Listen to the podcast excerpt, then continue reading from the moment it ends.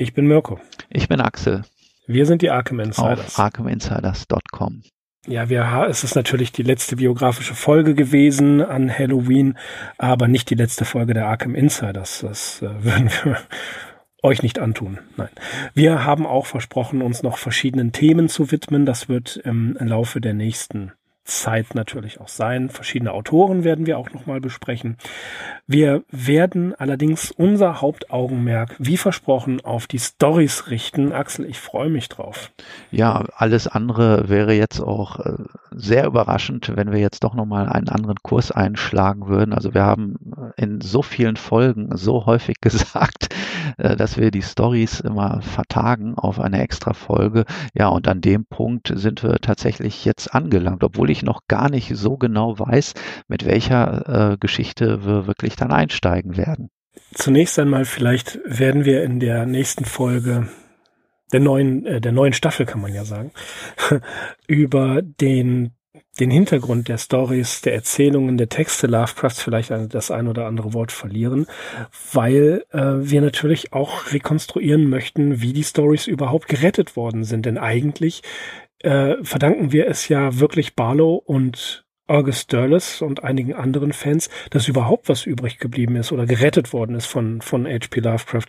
Denn äh, es hätte auch anders ausgehen können. Ja, absolut. Ich finde es auch interessant zu sehen, dass die Forschung durchaus vital ist in dem ähm, Zusammenhang, weil wir beide sind, glaube ich, noch tatsächlich mit den Versionen aufgewachsen, ähm, die in We Are Tales abgedruckt worden sind und die Sachen, die Joshi so in den letzten 20 Jahren überhaupt erst herausgegeben hat, die äh, fußen ja tatsächlich auf seinen eigenen Forschungen und auch auf seinen eigenen Sichtungen der Originalmanuskripte. Also er hat sich dann gar nicht mehr so auf diese We Are Tales äh, Druckversion konzentriert, sondern die Texte wirklich nochmal äh, so herausgegeben, wie sie von Lovecraft auch gemeint gewesen sind. Ja, in der Tat, es ist äh, philologische Kleinstarbeit gewesen. Ähm, wir verdanken Joshi und seinen Helfern eine ganze Menge. Das äh, ist nicht von der Hand zu weisen. Es gibt immer wieder kommentierte Ausgaben von Joshi selbst, die von Klinger äh, herausgegebenen Sachen. Viel ist in der Forschung passiert. Auch seit 2013, seit wir angefangen haben mit den Arkham Insiders, Axel. Das ist ja schon einige Jahre her. Ja, vier, ja, wir machen das schon ja, was länger. Vier Jahre, wenn man sich das mal vergegenwärtigt. Äh, ja. Vier Jahre und 92 Folgen. Mm, mm.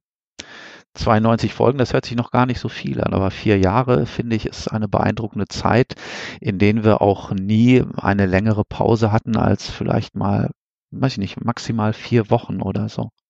Ja, jetzt zwischendurch ähm, zwischen der Folge 91 und der letzten Folge war die Zeit, äh, war die Pause lang, aber es gab einige im privaten Umfeld Veränderungen.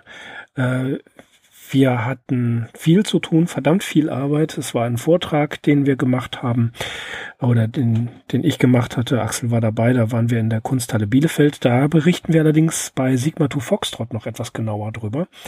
Äh, es war wahnsinnig viel Arbeit und wir wollten die letzte biografische Folge auch nicht einfach so machen, sondern auch da haben wir uns überlegt, wie wir es am besten enden lassen. Ihr habt es ja gehört an Halloween oder kurz danach. Ähm, als ich die Folge vorbereitet habe, da wurde mir erstmal bewusst, wie lange Lovecraft uns begleitet hat. Also jetzt nicht so, wie er es sowieso schon getan hat. Er war immer seit Ende der 80er Jahre irgendwie bei mir präsent. Aber wir haben uns ja äußerst intensiv mit Lovecraft beschäftigt, Axel. Hat diese Beschäftigung dein persönliches Bild von Lovecraft eigentlich verändert über die Jahre? Naja, ich hatte vorher eigentlich gar nicht so ein rechtes Bild von ihm. Wenn überhaupt, dann ging das tatsächlich so in Richtung Einsiedler von Providence oder ja, wie man es halt so landläufig mitbekommen hat. Ich kannte zwar schon die The Sprake-Biografie, aber ja, die hat ihn natürlich auch in so einem speziellen Licht erscheinen lassen. Und erst ähm, ja aufgrund dieser Arbeit an der Joshi-Biografie und auch an so vielen anderen Texten, die wir in diesen vier Jahren konsultiert haben, haben, ähm, ja, habe ich doch irgendwo ein realistischen Eindruck von einem Menschen bekommen mit all seinen Höhen und Tiefen. Also ich habe, glaube ich, noch nie so dazu geneigt, ihn so zu glorifizieren, aber äh, ich habe ihn auch nicht verdammt und verdamme ihn auch jetzt nicht, auch wenn natürlich einige negative Seiten ähm, zum Tragen gekommen sind. Es ist einfach äh, ja wie jemand, den man sehr genau studiert hat und dessen Verhalten und dessen Handlungsweisen man einfach sehr gut nachvollziehen kann. Also ohne ihn zu bewerten. Hm, das, äh, diese, diese sehr intensive Forschung in, äh, an einer bestimmten Person, das ging mir eigentlich bei nicht ganz so vielen Schriftstellern. So wenig da auch intensiv äh, mich mit beschäftigt habe, war Franz Kafka, Heiner Müller, Walter Benjamin, äh, Thomas Mann, Philip K. Dick und Charles Bukowski. Und das war es eigentlich schon. Das ähm, war's schon. Mehr. Ich möchte wissen, wie viele Leute ja. sich so intensiv mit diesen genannten beschäftigt haben. ich mache das schon länger auf diesem Planeten Erdlinge. Nein, aber das, das war, das war einfach, ähm, äh, das, das sind Charaktere, die einem sympathisch sind. Also mir persönlich. Natürlich mit wahnsinnig vielen Schwächen und äh, charakterlichen äh, Unebenheiten, um es mal vorsichtig auszudrücken.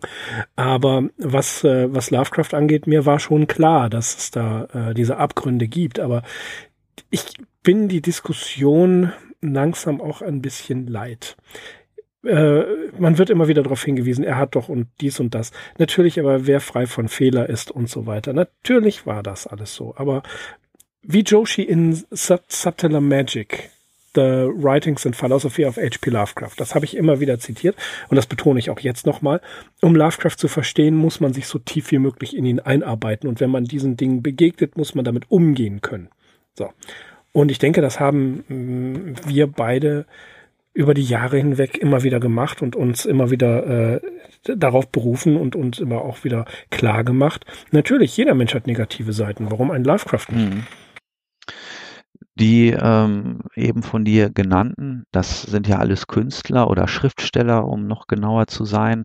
Und klar, Lovecraft gehört da natürlich auch rein. Aber was mich so fasziniert hat, ist, dass er in einigen Punkten sich so gar nicht künstlerisch gegeben hat. Also, dass er jetzt nicht von so einer ausufernden wilden Kreativität war, sondern dass er teilweise so eine sehr rationale Herangehensweise an seine eigenen Themen gehabt hat. Und diese starke Verbundenheit zur Wissenschaft, zur Philosophie, zur äh, Literaturgeschichte, äh, wie er darauf aufgebaut hat und natürlich auch die Heimatgeschichte, die äh, Geschichte Neuenglands und so weiter und wie er das eben herangezogen hat ähm, zur Konstruktion seiner sehr auch sehr abgründigen, wirklich bizarren, visionären Stories. Das ist halt äh, bei ihm faszinierend und da, glaube ich, hebt er sich auch von einem Kafka ab oder von einem Heiner Müller oder Philip K. Dick, die natürlich ihre eigenen Herangehensweisen alle hatten. Aber so jemand wie Lovecraft, das ist wirklich eine rare Erscheinung gewesen. Ja, in der Tat, diese, diese Mischung. Ne? Also da ein Rationalist zu sein, ein Rassist zu sein, aber auch ähm, immer wieder diese Ambivalenzen, die man, die einem auffallen. Mhm. Und die ihn eigentlich als Charakter wirklich interessant, erst dann wirklich interessant machen, dass er nicht geradlinig ist, dass er nicht nach außen hin äh, Wasser predigt und heimlich Wein trinkt, sondern dass er diese Ambivalenzen immer wieder äh, völlig, ja, das passt schon, ich mach das, ich sag da mal heute das und wenn mir, wenn es mir schlecht geht, sage ich wieder was anderes. Trotz alledem immer wieder straight seinem, seiner Philosophie folgend. Ja, diese Ausbrüche, okay, gut. Aber wenn man sich das Ganze genau anguckt, vor allen Dingen, wenn man sich das Werk anguckt, sieht man, mit was für einer Entwicklung er da oder wir es zu tun haben. Die Entwicklung Lovecrafts, angelegte Themen schon im Nukleus, in den ersten Stories, bis hin nachher zu den großen Werken, die er nach, nach seiner New York-Zeit geschrieben hat. Ja, Entwicklung ist sowieso ein gutes Stichwort. Wenn ich daran denke, wie wir angefangen haben 2013, als wir uns mit den ersten biografischen Einzelheiten befasst haben, das war ja alles sehr düster. Also Lovecraft hatte ja jetzt keinen besonders mhm. guten mhm. Start ins Erwachsenenleben. Die Kindheit mag noch ganz annehmbar gewesen sein, aber äh, ja, diese Blank Period und die Zeit kurz bevor er dann in den Amateurjournalismus hineingekommen ist, das äh, ja war ja eigentlich sehr düster, also ließ nichts Gutes erwarten. Und wo sind wir am Ende gelandet? Er war in einem kleinen Kreis natürlich, aber ein hoch angesehener Schriftsteller, ein Meister, kann man fast sagen, an den sich eine nachfolgende oder zwei nachfolgende Generationen sehr junger Schriftsteller ähm, gewendet hat und ja, die dann natürlich alle ihren eigenen Wege gegangen sind. Aber ich hatte das ja auch in der letzten Folge erwähnt, Fritz Leiber, Robert Bloch, beides zwei bekannte Leute, die ihm sehr, sehr viel zu verdanken haben. Hm. Und dabei habe ich das Gefühl, dass er kein bisschen arrogant war. Nein. Mhm. Ne, nicht herablassend oder wie das äh, viele oder bei einigen Schriftstellern ja so ist, dass sie da das Fandom mehr oder weniger ausnutzen, um sich zu profilieren. Das hat er gar nicht gemacht. Nein, weil er war natürlich. Er war zurückhaltend. Ja, er war natürlich noch weit davon entfernt, ein Bestseller. Äh, Autor zu sein, aber ja, also sein Stand, hm. sein Status, der war natürlich, stand ohne jeden Zweifel fest, klar. Hm. Und nach wie vor ist es, wenn man sich damit mit der Biografie beschäftigt, auch interessant zu sehen, wie enorm groß die Forschung, die Sekundärliteratur und äh, alles Mögliche, der, der, die ganze Kritik um ihn herum sich, sich bildet. Wie viel da zutage gefördert wird, dass immer wieder und immer noch Neuerscheinungen äh, da sind neue Bücher über ihn, neue Essays über ihn, dass das einfach keinen, kein Ende zu nehmen scheint. Das finde ich auch faszinierend dass es, dass es wirklich auch zum Selbstläufer geworden mhm. ist. Ja, sicherlich dieser Klingerband, den du auch erwähnt hattest oder den wir natürlich beide schon mal erwähnt haben, das war sicherlich nochmal so ein Meilenstein und natürlich auch, dass der eben in der deutschen Übersetzung jetzt ganz frisch erschienen ist. Also das zeigt, dass da ein ungebrochenes Interesse vorhanden ist. Ähm, was mir noch aufgefallen ist in letzter Zeit waren immer mal so verschiedene Beiträge in den deutschen Feuilletons. Ähm, Süddeutsche Zeitung hatte jetzt äh, im Oktober was über Lovecraft drin. Dann die Neue Züricher Zeitung vor ungefähr zwei oder drei Monaten. Das sind teilweise alles so, ja, etwas durchwachsene Texte. Ist auch okay, ist Feuilleton, ne, muss das, die haben nicht den Anspruch, irgendwie die Forschung bereichern zu wollen oder ein objektives Bild zu vermitteln. Aber man sieht eben einfach, äh, ja, selbst äh, in diesen äh, Sparten äh, kommt man nicht an Lovecraft drumherum. Ja, die ernsthafte Literatur. Beziehungsweise die, äh, ja, ich habe ein gespaltenes Verhältnis zum Feuilleton. Aber gut, äh, das sei mal dahingestellt. Ähm, ich finde es auch großartig, dass uns so viele Leute immer wieder kontaktieren über Twitter, Facebook, im Kommentarbereich privat, mhm. ja, als wir vor wann war das denn jetzt, zwei ja. Wochen in der Kunsthalle Bielefeld waren. Da hatte ich den Vortrag über Cyberpunk gehalten. Da kam tatsächlich jemand aus dem Publikum und äh, hat sich als Arkham Insiders Fan herausgestellt. Viele Grüße an dieser Stelle. Und wir haben beim Ritual, als der äh, Lovecrafter gezeigt wurde oder Lovecrafter, wie soll man sagen, seine Premiere feierte, ja, wir haben bei einem Rollenspieltag in Krefeld immer wieder Leute getroffen, die unseren Podcast hören und die uns eigentlich in dem bestätigen, was wir tun. Wir tun es gerne, wir lieben es einfach. Es macht uns Spaß und wenn es nur fünf Hörer sind, sind äh, ist das schon völlig ausreichend und genug für uns. Ähm, das ist auch so eine Sache, die wir in den letzten vier Jahren immer wieder erlebt haben, dass die Leute auf uns zugekommen sind und gesagt haben, seid ihr die Arkham Insiders oder ich habe das und das gehört. Äh, das finde ich auch großartig und an dieser Stelle denke ich, Axel, äh, sollten wir uns bedanken bei unseren Hörerinnen und Hörern, bei den Patreons und bei den, bei den vielen, vielen Leuten, die uns immer wieder in irgendeiner Art und Weise kontaktiert haben. Äh, für euch machen wir das und das macht uns Spaß. Das machen wir gern. Ja, das ist so ein bisschen das Lebenselixier auch, weil die Vorbereitung auf so einen Podcast, das ist natürlich immer eine verdammt einsame Angelegenheit. Die Aufnahme selbst, die reißt das dann immer wieder so ein bisschen raus. Also da merke ich, äh, da lebe ich dann auch wieder ein bisschen auf. Aber ja, ne, jeder, der so eine geistige Arbeit äh, verfolgt, der wird diese Momente kennen, an denen man vielleicht auch so ein bisschen Ermüdungserscheinungen aufweist. Aber ja, das Podcasten selber und dann die Reaktion auf die einzelnen Podcasts, das ist dann natürlich wieder großes Kino. großes Kino, ja, genau. Tja, ich, ich überlege noch gerade, dass äh, ich denke gerne an diese ersten Tage zurück, als wir uns getroffen haben. In Oberhausen war das, glaube ich. Mhm. Ne? Sich erinnern? In dem äh, Bauhaus ja, das gibt es auch noch. Mhm. Oder so. Im Zentrum Richtig, jedenfalls. Ja.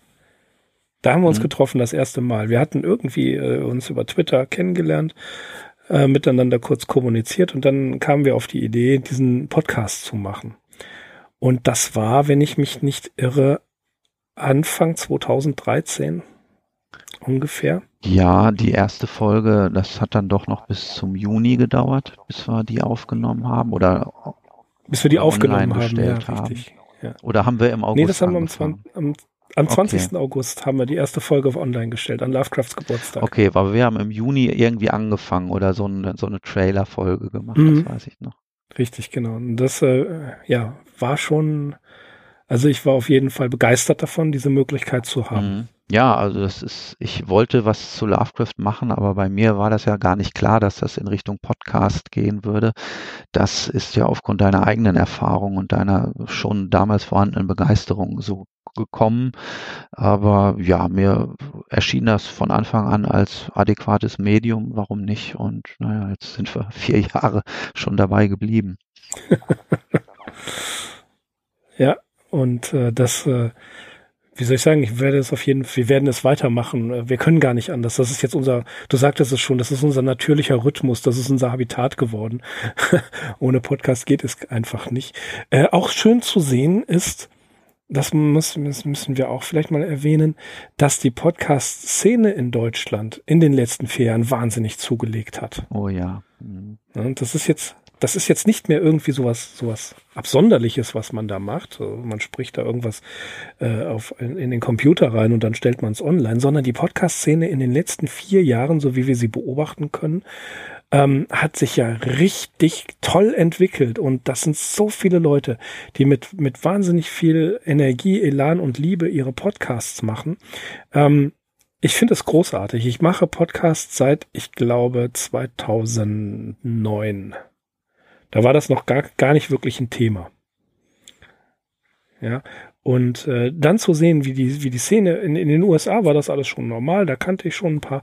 Aber wie sich das hier in Deutschland entwickelt hat, das äh, freut mich wirklich. Hm, ja, dabei gibt es wirklich auch so verschiedene Szenen noch. Also ich habe eine Zeit lang immer so diese Marketing-Szene beobachtet, also wo Podcast einfach ein Marketing-Instrument ist. Und dann halt, das ist das so ein bisschen, was ich auf Twitter mitbekomme, viele neue Podcasts, die sich auch so völligen Nischenthemen zuwenden oder die einfach in der Art der Wahl des Podcasts unglaublich kreativ schon sind. Ja, da gibt es einen ich weiß den Namen jetzt leider nicht mehr, aber wenn ihr das googelt, findet ihr das auf jeden Fall, der, äh, ähm, mit, der sich mit den 80ern beschäftigt, also die Zeit, in der ich groß geworden bin. Da war neulich irgendwann eine Folge über ein Einkaufszentrum. Mhm. Das fand ich brillant. Dann über die DDR gab es tolle Podcasts oder gibt es tolle Podcasts. Ähm, was haben wir es noch? Gibt einen Bahn-Podcast. Äh, dies, ein Bahn-Podcast, die Skurrilen mhm. natürlich, auch immer wieder gerne gehört. Äh, Polidora, der Podcast, ähm, den mag ich auch gerne. Also es ist wahnsinnig viel, wie viel, äh, wahnsinnig, wie toll die Sachen sind, wie speziell die Sachen auch sind. Und nach wie vor eine, ähm, oder sagen wir mal so, es wurde absolut widerlegt, dieses Klischee, was ein Redakteur des Wired Magazin, Magazins online gestellt hat, äh, dass es nur Laber-Podcasts gibt. Das ist Blödsinn. Das haben wir damals ja schon gesagt, vor Jahren haben wir uns darauf ja auch schon mal bezogen, dass das totaler Quatsch ist und dass man einfach mal seine Hausaufgaben machen sollte, wenn man schon äh, einen Artikel schreibt, äh, dass man auch einfach damals die Szene schon im Wachsen war. Mhm. Und sowas kann man nicht ignorieren. Und wenn man, wenn man richtig geguckt hat, schon damals, wie alt, wie lange ist das jetzt her? Zwei Jahre, vielleicht auch drei. Ich glaube, es ist mhm. eher drei, dreieinhalb Jahre her, dass die Szene damals aber schon angefangen hat, wirklich toll zu werden, wirklich innovativ zu sein. Und dann sowas zu ignorieren, äh, finde ich schon sehr bedenklich. Und jetzt, äh, jetzt haben wir eine richtig schöne Podcast-Szene. Ja, äh, wir sind natürlich in der vorteilhaften Situation, dass wir uns natürlich mit Statements über Podcasts äh, zurückhalten können, weil wir selber einen machen. Ne? Den müssen wir dann natürlich irgendwie, den stellen wir auch zur Kritik, so, das ist auch okay. Aber äh, ja, ja, der Großteil klar. unserer Zeit geht im Endeffekt dann doch dann darauf, äh, oder läuft darauf hinaus, selber einen Podcast zu machen. Und äh, wenn wir daneben noch ein paar hören, das ist schön, aber dann auch noch weiter darüber zu reden, so, das kommt bei mir zumindest gar nicht mehr in Frage. Nee, für mich ist es einfach selbstverständlich geworden. Podcasts äh, gehören zu meinem, zu meinem Alltag dazu. Ja, äh, ich finde, das ist keine Sache, mehr, die man, die man erklären muss. Jedenfalls nicht mit den Leuten, mit denen ich äh, zu tun habe. Äh, es ist für mich Alltag. Ich höre gerne Podcasts. Ich habe einen Podcatcher. Ich höre mindestens täglich einen, irgendeinen. Ähm, habe natürlich auch meine Lieblingspodcasts. Meistens sind es amerikanische, einige deutsche dabei. Aber äh, das ist so eine Sache. Das gehört für mich einfach noch dazu. Ja, klar, ist auf jeden Fall begünstigt worden durch die Verbreitung ja, von Mobilgeräten. Das ist wirklich auch eine erfreuliche, ja, das ist einfach richtig. eine erfreuliche Erscheinung, dass natürlich dieses ganze Medium äh, Hörbuch, Hörspiel, Podcast, Radio meinetwegen auch, dass äh, das dadurch einfach nochmal einen Auftrieb erfahren hat. Hm. Und das ist ein, ein gutes Medium. Das, jeder kann da ja, was machen. Ja, es gab wahrscheinlich auch schon Podcasts vor 30 Jahren, in dem Leute Kassetten aufgenommen haben und dann konntest ja. du die auf dem Walkman meinetwegen auch unterwegs anhören. Ne? Kann mich da erinnern an eine äh, äh, dunkel an eine Kassette, die nannte sich Regressive Metal. Das war so ein Fun-Podcast. Äh, nein, das war kein Fun-Podcast, das war, das war eine Kassette, die, die konnte man bestellen und dann waren da so Beiträge äh, aus, aus dem Metal-Bereich. Mhm. Das war, das war auch spaßig. Und das hat sich jetzt halt durch die Verbreitung entwickelt, aber äh, herrje, da wird man richtig nostalgisch, wenn man an ja, solche Sachen Das waren denkt. quasi Audio-Fanzines. Bürger, Bürgerradio. Mhm. Ja. Bürgerradio ist genau sowas. Ja. Ist ja auch äh, im Prinzip das äh, ein, ein, etwas ähnliches. Mhm. Ja. Ähm, wir müssen natürlich irgendwie die Brücke zu Lovecraft schlagen das haben wir auch gerade gemacht, denn es geht hier um den Amateurjournalismus. Das war in meiner Beschäftigung mit Lovecraft ein Thema, was ich eigentlich immer ähm, ja etwas äh, stiefväterlich behandelt habe, zu sagen, ja, der hat das da gemacht und ähm, größtenteils ist das eigentlich das, was, was so Leute damals geschrieben haben. Aber wenn man sich das genau angeguckt hat, so wie wir das gemacht haben, wir haben ja nun auch einiges darüber erzählt, wird einem erst klar, was das für eine wichtige Bewegung gewesen ist. Und das kann man analogisieren zu dem, was wir, was wir sehen im Internet. Und da muss ich sagen, den Amateurjournalismus habe ich falsch eingeschätzt. Es ist hochinteressant und wahnsinnig wichtig für Lovecrafts Entwicklung gewesen. Absolut. Äh, einige seiner bekanntesten Erzählungen sind zuerst dort erschienen und nicht in Weird Tales. Äh, Cats of Ulthar zum, mhm. zum, Beispiel oder Dagon, äh, diese relativ frühen Sachen, aber auch äh, so ein Essay wie Supernatural Horror in Literature ähm, der ist auch zuerst im Fandom erschienen, so im Fantasy-Fan in der vorliegenden Fassung.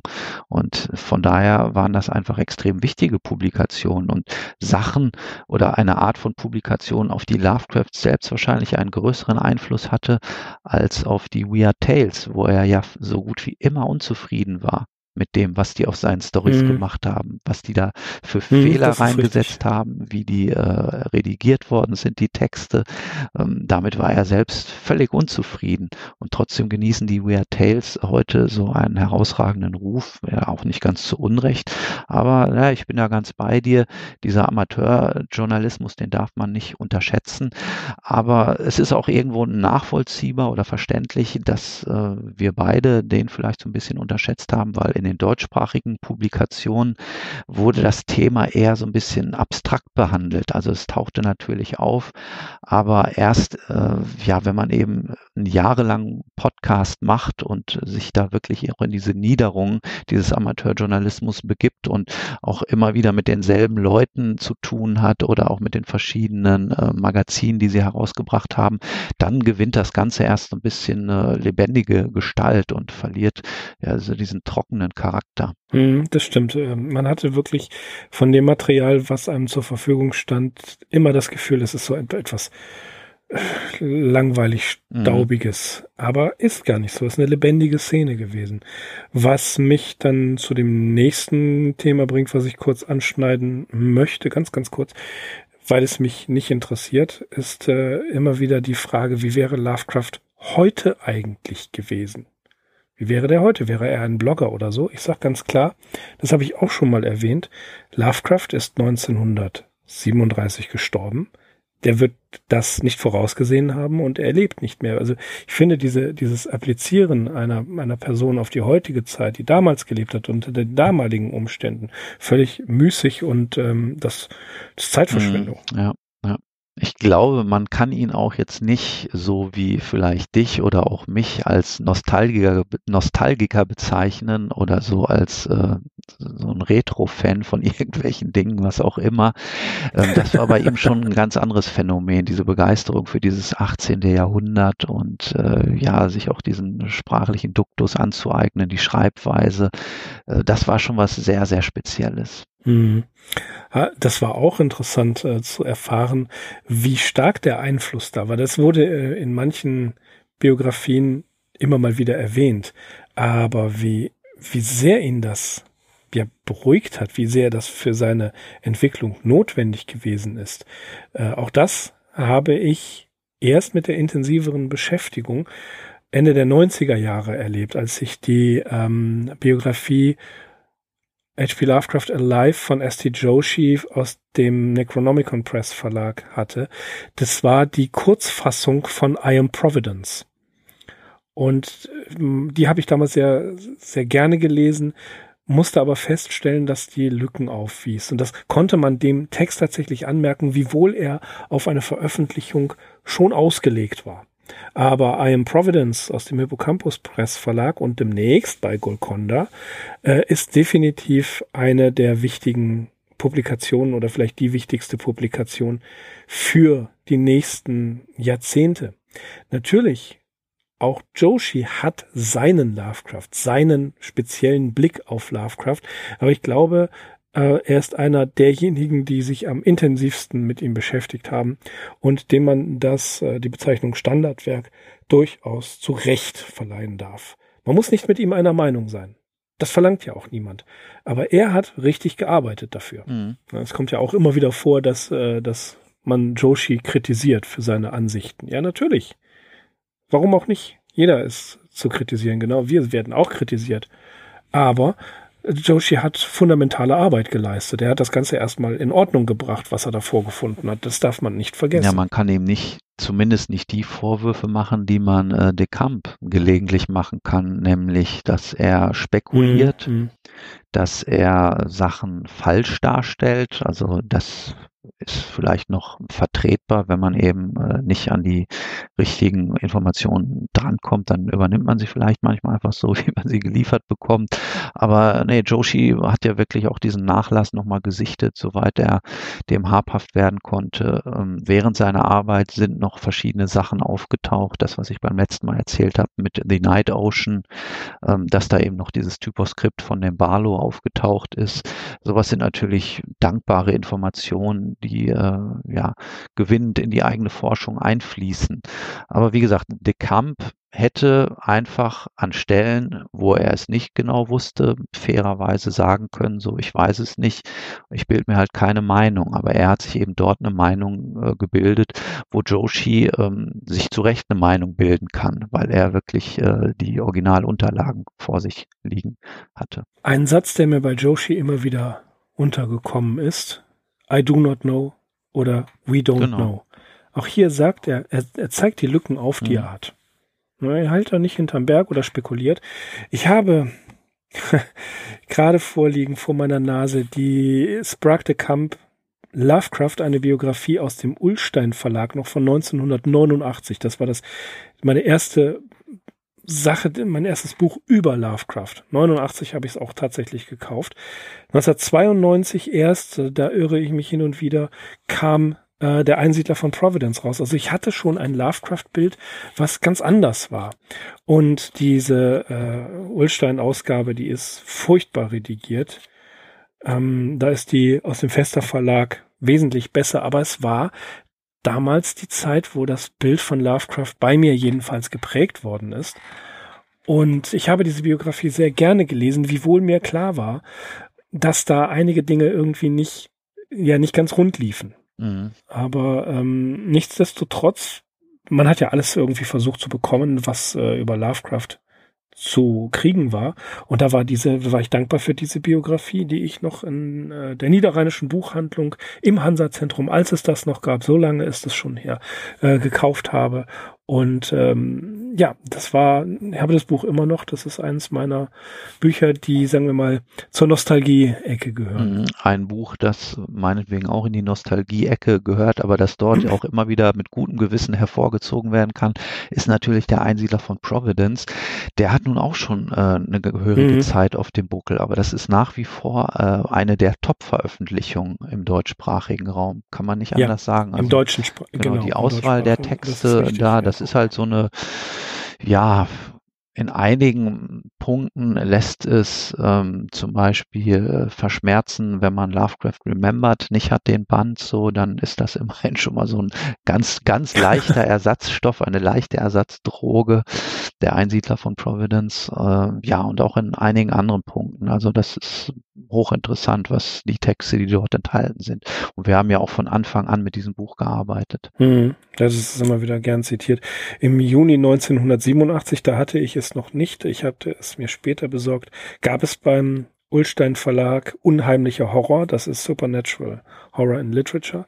Das habe ich auch als eine Leseempfehlung verstanden. So äh, war es für Lovecraft oder so war Lovecrafts Intention ja auch größtenteils und habe mir da sehr, sehr viele Sachen daraus besorgt, die Lovecraft dort besprochen hat. Auch immer wieder ganz gerne. Ein anderes Buch, was wir auch gelegentlich zitiert haben, von Kapschrak, Andreas Kapschrak herausgegeben, H.P. Lovecraft von Monstern und Mythen. Ähm, das ist im Tilsner Verlag erschienen 1997.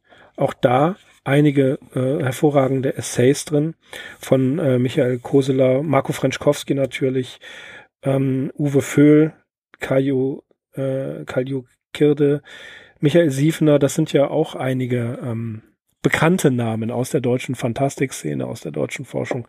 Und das ist ein Buch, wenn man das noch irgendwo erwischt, durchaus empfehlenswert. Ebenso natürlich Edition äh, Futurum, H.P. Lovecraft, der Poet des Grauens von Hans-Joachim Alpers herausgegeben. Äh, Hans-Joachim Alpers und Werner Fuchs ähm, mit äh, einem Essay von, von Dirk W. Mosig, einigen Texten von Lovecraft selbst. Ähm, ja, auch das ein Buch aus dem deutschen Sprachraum, was zwar, glaube ich, mittlerweile selten ist, aber man sieht das auch in den, naja, frühen 90er Jahren oder in den 90er Jahren überhaupt das Interesse an Lovecraft schon da war. Und ich hatte es vor einigen Monaten oder vor einigen Wochen gepostet. Niemand Geringeres als Arno Schmidt hat sich mit Lovecraft beschäftigt. Da gibt es ein Bild in dem, äh, in dem Bildband Arno Schmidt-Bargfeld. Das ist bei mir bei Twitter, habe ich das gepostet. Ich wusste, dass Arno Schmidt sich in den letzten Lebensjahren mit Lovecraft beschäftigt hat, nach dem Motto, besorgen Sie mir alles, was dieser Mann geschrieben hat, soll er gesagt haben. Und habe mich immer gefragt, diese Bilder von der äh, persönlichen Bibliothek Arno Schmitz in Bargfeld, wo ist da eigentlich der Lovecraft? Und dann hatte ich ihn entdeckt, direkt rechts neben ihm, Schreibmaschine vor ihm und rechts daneben waren die, ähm, die Selected Letters vollständig, alle fünf Bände aus dem Arkham House Verlag, sowie die ähm, vier Bände mit den Erzählungen, die bei Arkham House damals erschienen waren. Also auch Arno Schmidt, weit bevor in, Love, äh, in Deutschland wirklich eine Lovecraft-Begeisterung ausgebrochen ist, war Arno Schmidt Lovecraft-Leser. Und äh, es heißt, glaube ich, in einem Essay, da muss ich gerade mal selber nachgucken, wie der heißt, den man auch sehr gut lesen kann. Moment. Von Rudi Schweikert, Erste Liebe mit letzter Kraft, Lovecraft, eine späte Lektüre-Erfahrung Erfahrung Arno Schmitz und ihre Spuren im Fragment Julia oder die Gemälde. Äh, in dem Band über H.P. Lovecraft, so heißt er, von Franz Rottensteiner herausgegeben, ebenfalls Edition Surkamp, äh, fantastische Bibliothek aus dem Jahr 1984, also auch altvordere Zeit. Da gab es schon eine intensive Beschäftigung mit Lovecraft. Da haben wir einige Essays versammelt, die ähm, nach wie vor hochinteressant sind. Ein biografischer Essay von S.T. Joshi natürlich. Fritz Leibers, äh, hochinteressanter und sehr wichtiger Text, ein literarischer Kopernikus. Dirk W. Mosigs Text, Lovecraft, Mythenschöpfer. Und dann auch so eine Sache, die ich äh, sehr gelungen, miserabel finde, von Edmund Wilson. Edmund Wilson, einer der größten Kritiker in den USA des 20. Jahrhunderts, kann man sagen, der schon bei Kafka versagt hat, geißelt Lovecraft hier in einer Art und Weise, die offenlegt, wie wenig Edmund Wilson von Lovecraft verstanden hat. Äh, auch ein solcher Essay in diesem Band äh, zu lesen und hochinteressant, weil auch ein großer Kritiker sich wahnsinnig irren kann. Mhm. Das ist interessant, dass du diesen Band erwähnst. Von 1984 ist der ja, ne? Mhm.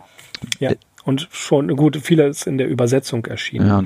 Als Übersetzung von Essays, die damals da Der wurde dann nochmal neu aufgelegt, 1997, H.P. Lovecrafts Kosmisches Grauen.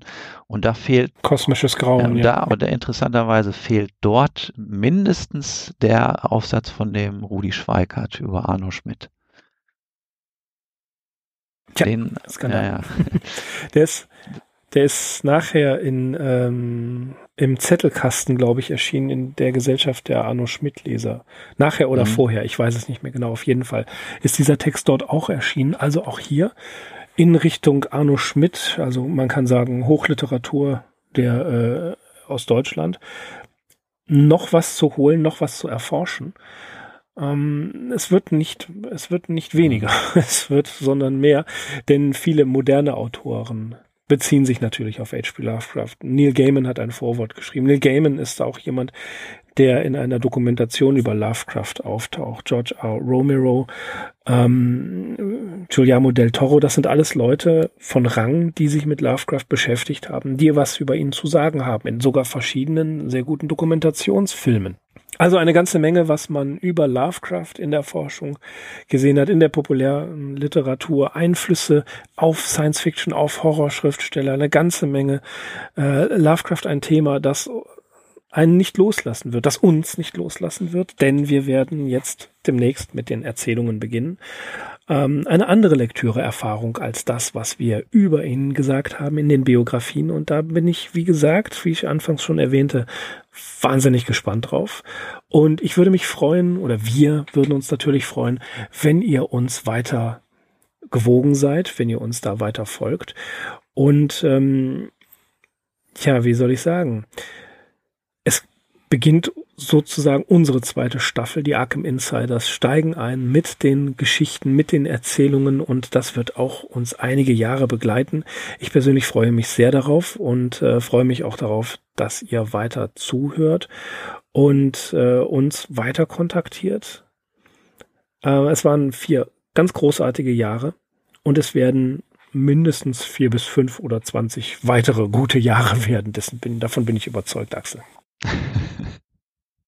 Ja, ich freue mich natürlich auch auf diese Geschichten und kann euch auch noch, nur noch mal herzlich einladen, mit uns äh, ja den Schriftsteller Lovecraft dann noch mal neu und sicherlich auch anders kennenzulernen, als wir ihn vielleicht bisher kannten, weil es wird natürlich nicht darum gehen, dass wir einfach nur die Geschichten lesen und dann den Inhalt mehr oder weniger wiedergeben, sondern wir werden äh, ja versuchen, die Hintergründe zu beleuchten, die Publikationsgeschichte jeder einzelnen Story und ja, das es bietet natürlich auch für uns wieder ungeahnte Erkenntnisse. Und ja, wie du schon sagtest, darauf können wir uns äh, mit Fug und Recht freuen drauf. So ist es. Und wir verbleiben einfach wie immer mit den allerfreundlichsten Grüßen. Wir danken fürs Zuhören und bis demnächst. Ich bin Mirko. Ich bin Axel. Von mir auch die besten Grüße und dann bis zur zweiten Staffel. Macht's gut. Ciao. Bis dann.